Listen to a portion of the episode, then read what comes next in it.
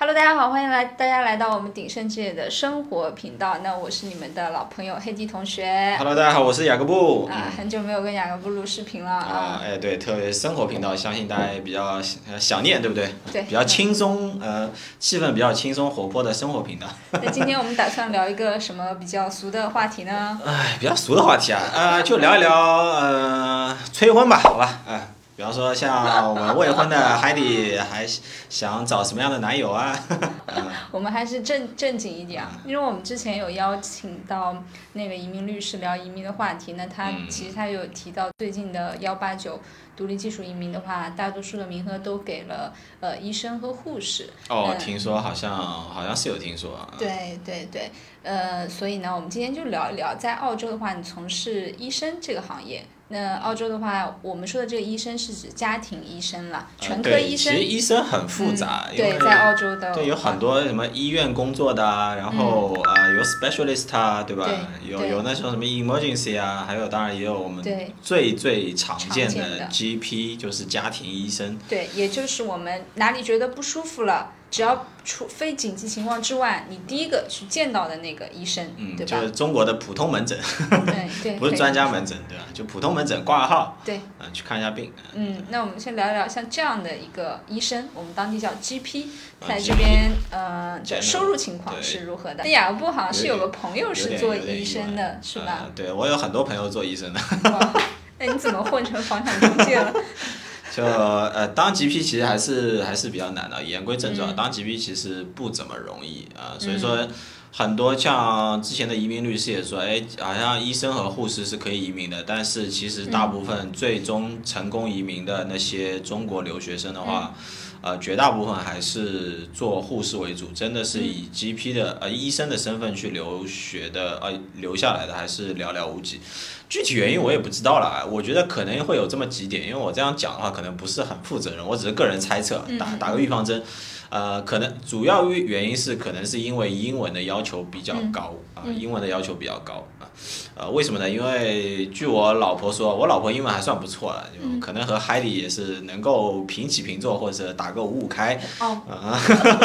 当然，海底是翻译了，那肯定他会更加厉害一点。但我老婆英文也算不错了，但据她所说，我说，哎，你有有没有考虑去学个呃医生职业？嗯，她说啊、这个东西对英文要求比较高，她可能觉得比较难以胜任啊。第二点呢，就是呃，医生这个东西出道的话呢，他要有要有很多的那个。一个是学习的经历，第二个就是那个实习的经历，所以说整个学业的周期相对来说会比较长。首先你之前的成绩就要比较好，啊，对对，对这这这点我差点忘记说了对，还得提醒我，就之前的成绩比较好。如果你是好像是国内国内过去留学的话呢，你可能需要有一些 background，或者你的高考成绩要非常的突出。嗯，啊，首先高考成绩如果某一些大学认的话，我觉嗯得有些大学好像认高考成绩。嗯。呃，第二点就是，如果你你啊，还有就是你如果你是在澳洲本地的话，嗯你澳洲的高中成绩一定要是在。比方说是前百分之五啊，或者前百分之二点五，类似于这样，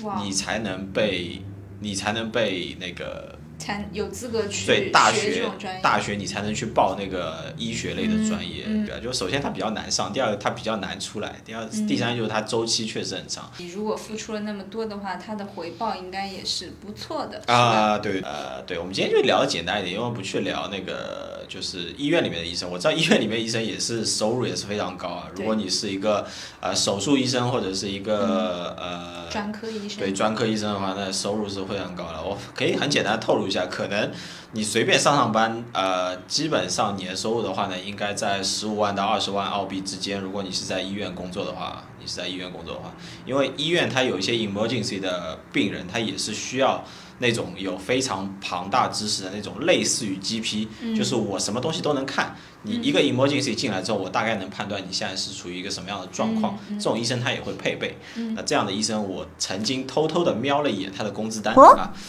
呃，十八万，我非常打保票跟你们讲，十八万，嗯啊，那专科这医这生的话，肯定是那那在肯定就肯定又更贵了，就基本上就不太清楚它的啊。大家聊一下 GP 吧，因为最近正好跟 GP 有聊起过，说他们的工作模式是什么样子。首先就是说，在外国 GP 是不在医院里面，你看病不能去医院，医院只做 emergency，只做急诊。通常来说，呃。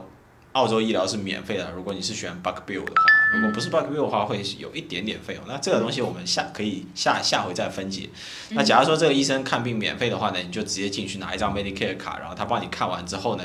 呃，你就可以直接走了。然后因为所有的钱都是政府会打给那个医生。对。 OK，那这个时候我们就会跟大家去讲一下，这个医生看一次病如果没有这个 Medicare 大概是多少钱？通常来说会是八十五块钱，比较好算的话，我们就拿八十块钱来算，对吧？你看一次门诊费，如果没有医保的话，就是八十块钱，超级贵，超级贵有没有？我不知道国内大概看一次多少钱，如果没有医保的话。看一次门诊可能大概十五分钟吧，每一个病人的话，他大概会跟你聊十五分钟这个样子，他基本上能帮你把呃病给你讲解清楚，然后你需要开什么药讲解清楚，呃，全部弄完之后呢，他会政府会给他一笔钱啊，那一次看诊的话八十块钱，那我们跟来大家来算一下，一次看诊十五分钟，对不对？我们等会儿打个字幕给我们观众算一下，一次看诊十五分钟，那一个医生的话呢，他是一个小时可以看四个病人，如果满打满算的话，看看四个病人，那四个病人的话就差不多是三百二十块钱，我们算他三百澳币吧。那一个医生如果工作八个小时的话呢，就是两千四百澳币啊，两千四百澳币，两千四百澳币。哎，这里面非常有意思，就是说诊所这个东西啊，它和医生，医生并不属于诊所。诊所也并不属于医生。嗯啊，当然有有一些非常资历老，他非常有有有有有钱的医生，他可以去买一个自己的诊所。但通常来说，诊所是属于某一个医疗机构、某一个 group 的，就某一个公司，他买下了 shopping center 这个房子，他买下了这个位置，他可以招他可以招 GP 过来。为我的这个诊所工作，那 GP 赚了这个看诊费之后呢，他和这个诊所是有时候是对半开，有时候是四六开，类似于这种看他们怎么去谈。因为诊所他会提供医生什么？提供医生，比方说网上的预定系统，我可以提供给你，就前台工作人员这些东西你都可以自己用，包括那个呃里面的一些耗材啊，然后一些你知道吗？就什么手套啊、毛巾啊、什么防护服啊，类似类类类似于这种。还有一些比较简单的一些检查工具、床位啊什么的，啊，这种东西都是诊所的诊所提供的。那这些东西其实都要 cost 嘛。那有钱的话呢，你的医生就必须去跟这个诊所去谢。嗯。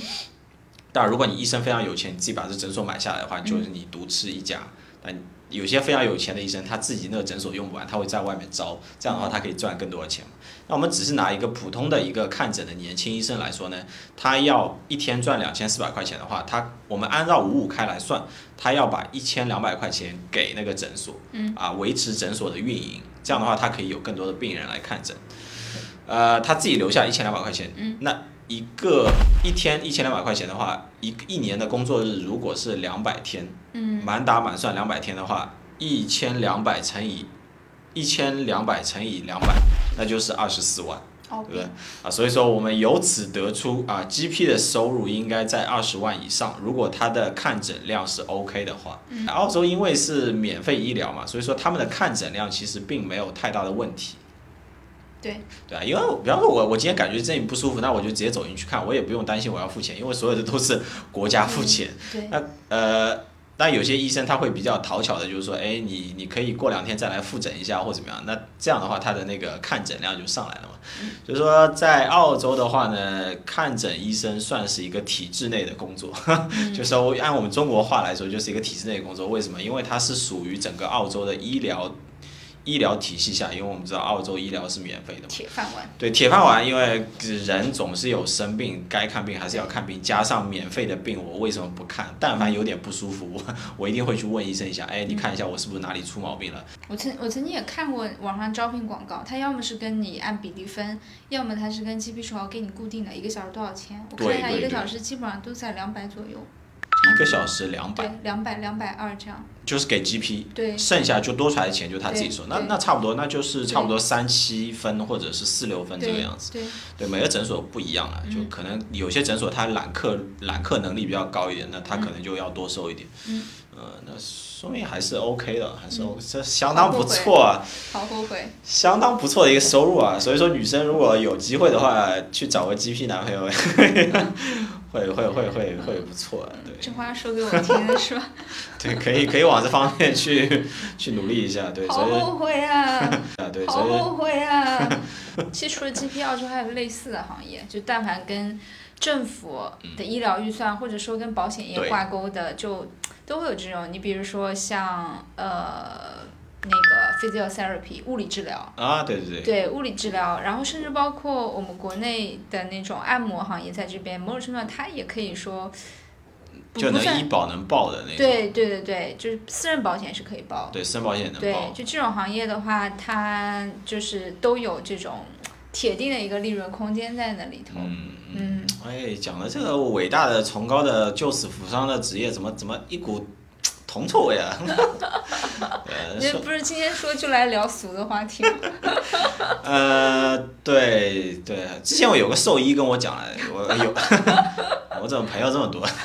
有个兽医跟我讲，他说，哎，这个为动物看病，它不属于那个，它不属于那个国家的那个医疗保险范围，嗯呃。为动物看病呢是有私人医疗保险，那嗯，会宠导物的致私说人医疗保险会导致说有些人他不太愿意去买保险，或者他不太愿意去额外的付钱，因为私人医疗保险它会有个门槛费，你不可能一分钱不付你就去看病。所以说，他说其实兽医没有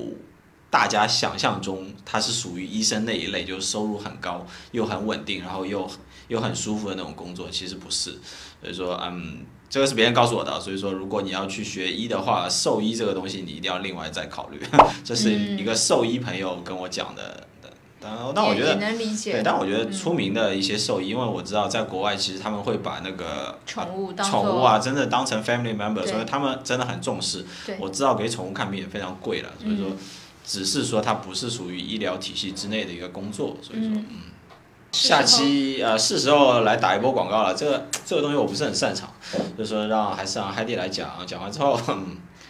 我可以搞下期预告嘛。 对，大家就是还希望大家可以多给我们转发。那最近的话，嗯、有挺多的关于澳洲这边一个形势的报道。那国内的话，很多作为长辈是比较担心。那我们也在考虑之后可以出去外面录一下外景，给大家看一下现在澳洲大概是什么情况。这样子的话，大家可以就是。能够得到真的可以说是一手的信息，对吧？对就不会被媒体的那种标题给带了节奏了。啊这是对接下来我们想要做的事情。嗯但是如果大家就是想要了解，因为我们是生活在布里斯班，想要看布里斯班的什么地方，嗯生活哪些方面嘛，请大家记得给我们留言，也希望大家可以，因为我们也录了有将近五十个 vlog 了 OK 在我们之间小小的破破的办公室里头，我也是刚刚起步了，和那些对大 V 相比的话对对，对还是有更多的内容要呈现给我们国内的观 众。嗯嗯嗯，可能我们现在的那种呃拍摄技术啊设备还没那么高级，但我们讲的内容呢也确实都是真实的，嗯，也所以希望大家也可以多支持我们一下，好吧？对，一边看视频可能一边比较下饭吧。嗯，嗯好，那我们赶快 撤吧，好吧？赶紧开始啊！那就这样，祝大家生活愉 快，好，拜下期拜再。见，拜拜。